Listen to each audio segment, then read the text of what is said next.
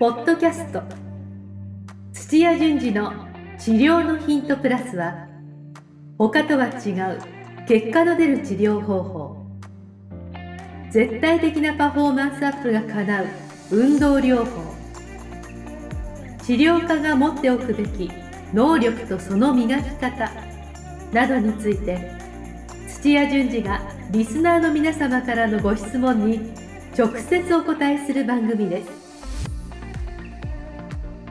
本物の治療に挑戦する日本オランダ都市療法協会がお届けします。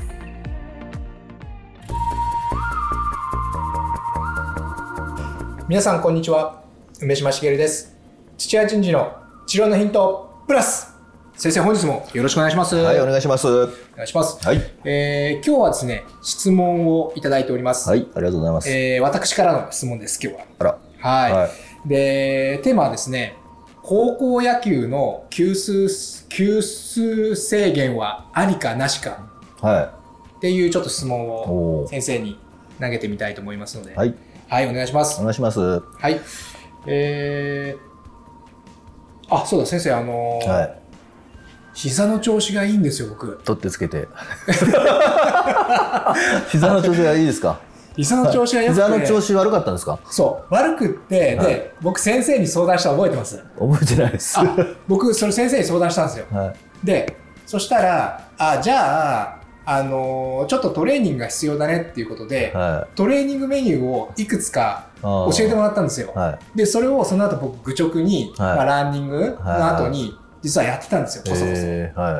あの具体的にはこうやってあの片足で立って、い。はこのあ屈伸運動、はいこれを10回ぐらいでいいから、はいまあ、左右い。はできれば2セットぐらいやってねってい。ことで、はあの結構愚直にやってたんでい。すよ、えーそしたら確かに最近全然膝の痛みが、はい、痛くなることがあなくなって、あはこれって多分トレーニングのおかげなのかなとかってい。いえいえ、間違いないんじゃないですか？あやっぱりえ期間どれぐらいやってたんですか？その、言われてから。あけえっとですね半年もう1年ぐらいになりますよそれこそああ、はよくなんかあんま効果じゃあ最初の頃はこういいのかなみたいな感じじゃなかったですあもちろんもちろんそう思ってましたよ。かははい。へーこれで本当になんか大丈夫なのかなって。で、ただまあもう習慣化されちゃったので、はいそのランニングしてる時にそのメニューをこなすっていうい。のをは必ず10回ぐらいとかやってい。たら、あのーいつの間にか、その普段の生活で僕時々膝が痛くなることがあるんですけど、はいはいそうそれがなくなったんですああ、よ。おめでとうございます。よかっあたです。りがとうございます。だからはい本当に先生ありがとうございますってね。えいえあやっぱこういうことなんですかねこういう。ことですね。ああ、僕たまたま膝でしたけれども、は別に他の箇所も全く肩だったりとかいろいろありますけど、同じですか？はああいやなるほどなってちょっと思ったんですい。よああ、よかったです。はいあ例えばじゃあ肩が痛かったらその肩のなんかトレーニングがあるんですか？ありますね。へえなんかあのーお医者さんだったらそれを外科的になんか開いて切開して、うん。で移植するとかなんか削るとか、取るとかっていう感じで、まあ、大工さんみたいな感じだと思うんですけど、うんうん意外とあのう運動して、うん。えーもう定期的に腕を上げなさいとか、うん。あのこう筋トレしてとかっていうそういう方法で、うん。あの治っていくんですよね。ああそうですか、はおーそうまさにこれって治療いらずだなって先生前おっしゃったいじゃないですか、はい。や本当は治療なんて必要ないんだよって、い。はい、はあこういうことなんだと思ってえ思いました、いはい。ありがとうございます。はいいえいえ。今日ははい。そこからの？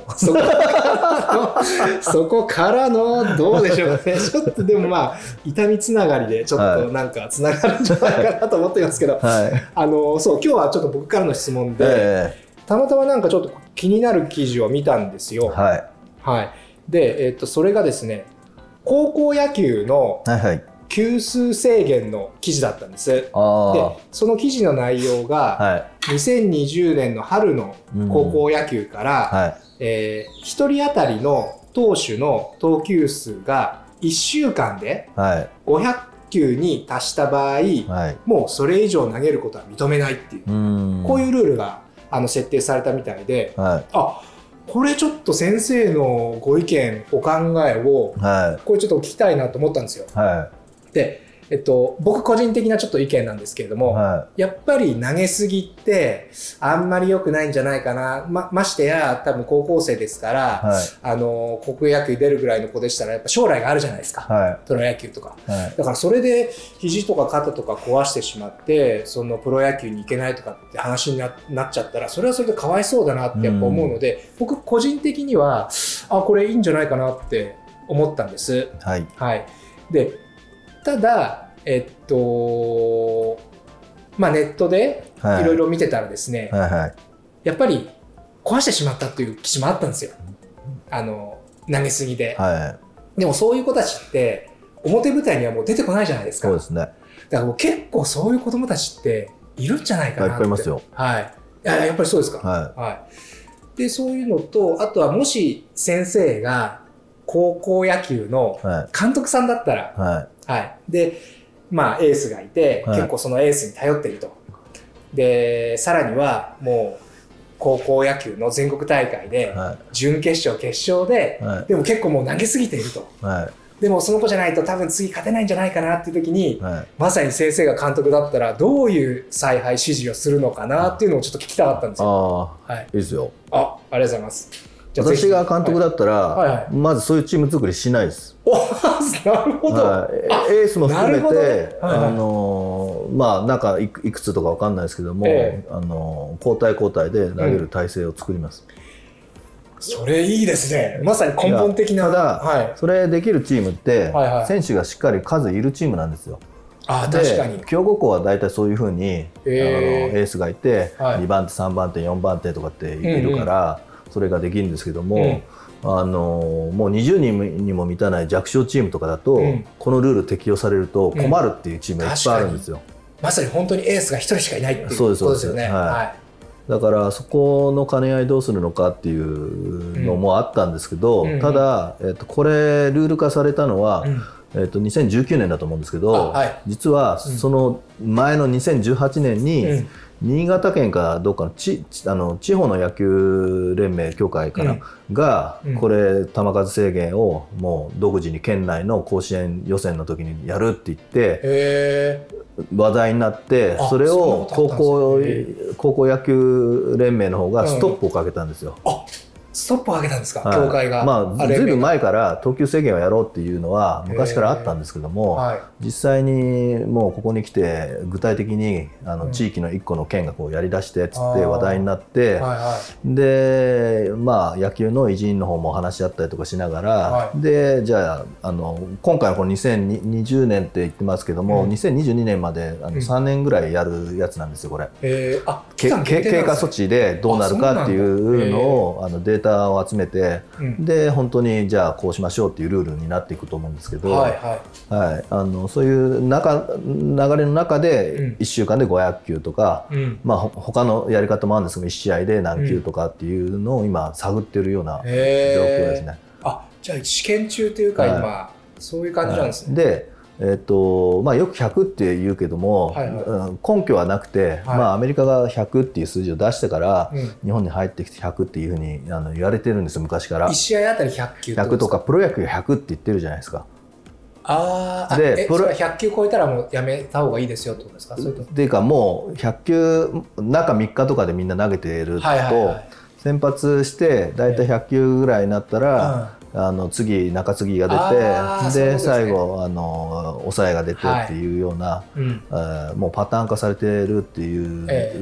まあそうそういうそれが来てるだけなんですよ。なるほどなるほど。もしかしたらそれが80球なのかもしれないですし、うん。120球かもしれないと。そうか根拠がないわけですね根100っていうの拠は。はそうですね、うん。まあでもどっかに数字で何球にしといて、うで実際どうなのかっていうのを見見ないといけないから、はいまあ、100が見あのやりやすいとは思うんですけども、うん。でもブルペンとか、うん。その全然見えてないところでも投げてますから確かにそうね。厳密に言うとコントロールできないのもあるんですけど、えはい。まあ、それを置いといて、えこれ今甲子園でこ高校生の話なんですけども、はい。少年野球がひどいんですよ。あ少年野球。は、はい。えっと、中学校からえ中学校高校の部活動っていうふうになってるんで、はい。い、いんですけども少年は、はい。少年、えー野球連盟みたいなのがあってはい。あのお父さんお母さんとかが手作りでやってるような、うん。民間の野球チームうん。と学校のチームとぐちゃぐちゃになってるんですよ。ああなるほどなるほど。で専門のああの知識のある人が少ない状態で,、でそれこそあのすごく早熟で、うん。エースがいると、うん。もうその子一人で勝っちゃうみたいなうん。チームだと連投連投連投ですね。なんかありそうですよね、はい小学校の、はい。で、えー地域によって、うん。えー、と関西とか、うん。えー定期的にすごくあの、まあ肘とか肩を、うん。まあ、ボランティアでお医者さんとかが見てくれる機会があるんですけどもそんないいですね。ありますあります。へあの私の知り合いのお医者さんもそれやってるメンバーの一人なんですけどーもまあ肘がもう変形してたりとかえ。あのいっぱいいますよそれ。ー小学生で、はかわいいそう、はい、だからまあややりすぎはやりすぎなんですよ。っていうか。小学生でなっちゃうんですね。な小学生の方が柔らかいから、小学生の方がなりやすい。はあそうでもう小学生で引退みたいな。えー、かわいそうすぎる。かわいそうすぎますよえね。いるんですか小学生で？で引退しちゃうちょっと痛いいって言ったらトレーニングが足りないからだっていうお父さんお母さんまだ考える方いるから。あそれでさらにもっとあの投げろみたいな。で正しい投げ方みたいなのも分かってないですかあ分かっら、てないですよね、はお父さんお母さん素人です。いから、はあい、っていうようななところもまだあるんですいっぱい。なるほどね、僕らが分からない部分、はい。見えてないで部分もなんかやっぱり負担がかからないような投げ方だとか、うん。あの投げた後にはしっかりなんかあの間を置くとかっていうことをするだけでも、うん。あの結構守れるんですけどもそれをやらないでやっぱり連投しちゃいがちなんですよね。えーそっかお父さんお母さんそんな知識ないですもんね、は何日あげなきゃいけないとかなんとかって、サッカーだと1日に、まあ、トーナメント参加すれば1日に2試合とかやることはあるんですけどうん、通常1試合なんですよ。1週間で。あ今そうなんですか？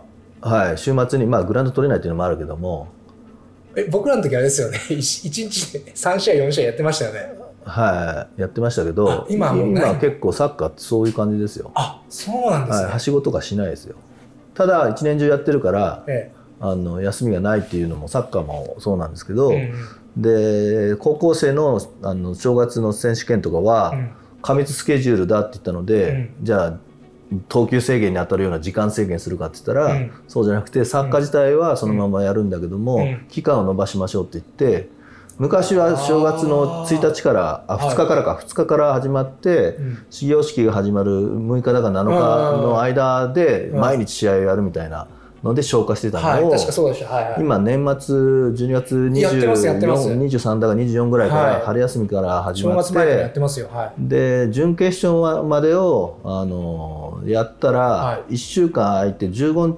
14、日の成人式の日に決勝やるみたいな、やってますやってます間をちゃんと開けるようにして、間が伸びたんですね、はい、運営を変えてるんですよ。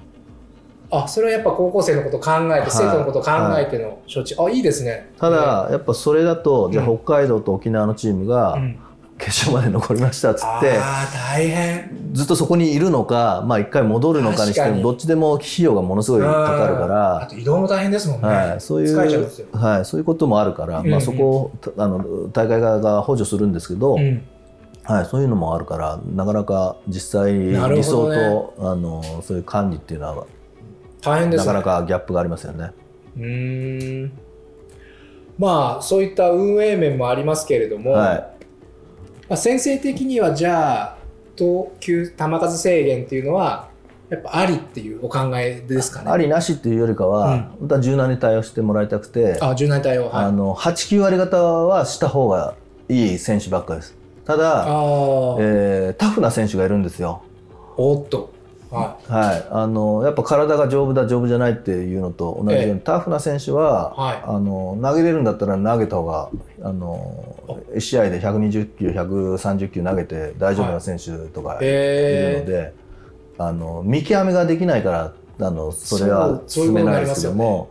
あの選手がこうパフォーマンス上げていくっていう目線で言うと、はい、おそらく8、9割の人は制限をした方がいいです。あ制限した方がいい、はい、ただ一へ部ー。やっぱりすごいタフな選手はい。は反対にそれ制限したことによってもっと伸びるのにはい。それは伸びなくなっちゃうなっていうのはちょっと残念ですけどね。あそうですか、はまあ先生が今おっしゃられた通りその見極めっていうのが出ましたけど、はい。まさにそれってでも普通の普通の人はできない。普通ので人もはい普通のトレーナーとか、あの専門家の人もできないと思うそうですよね。え先生ちなみにちょっとぜひちょっとそこ教えてもらいたいんですけどその見極めのなんか仕方みたいなのもしあれば。でもこうあの単純で、はい、えーっとあるトレーニングをして、うん。まあ、その動作をやってる時に痛いとか、うん、翌日とかに痛いって言うんだったらもうアウトですよね、強度的にも量的にも。ああでそれなるほどね。つ積み重ねていくと強くなっていくんですけども、はい。えーんと積み重ねていく時に、えまあやみ普通の野球の人はやらないですけど私だったら、ええ。あの甲子園で使う甲子園というか野球で使う公式より重いボール使ったりとかあのマウンドからの距離を変えたりマウンド高くしたりとか、そういうことをして自分がこう普段こう投げる試合よりも強度を高くしたりとかっていうトレーニングを考えるんですよ。なるほどね、はい、っていうふうにどんどんどんどん強くしていくってはい。あそれいう。でも耐えられるかどうか痛みが徐々に徐々にですよ。あるかないかみたいな。あ徐々に、はい、でそのと途中の経過はいつもそういう視点でやってってもう試合をはるかに超える強度量ができる体を作っていっていくんですへえあじゃあこの子は大丈夫だなっていう、はい。そこで判断するみたいな。あなるほどね、よ、はい、それやっていくとまあそれのプログラム通りバーっていく子もいれば、はい。あの緩やかな子もいたりついていけない子があの見極められるのではあのそち個体で全然違うんですよ。い、なるほど。そっか。そこはそうですよね。みんな同じじゃないですもんね、はああじゃあそういった12割のタフな子はまあトレーニングのその仕方によっては見極めができると。い。はそれは確かにいいですよね。い、で甲子園のチームの野球の投手をうん。パーソナルで見たことあるんですけども、はいは野球のあの投手ほどはい。ちゃんとトレーニングが確立されているのはないなっていうようにはい。な感じで、いえ。えー何の練習を何のためにん。いつやりなさいみたいなのないんですよちゃんと。えああないんだ、はい、だから自分で先輩から言われあの言われてるルーティンみたいなので なんか適当に筋トレやって、はい。で今日は投げ込みですとか、こんな感じでやってるんですよ。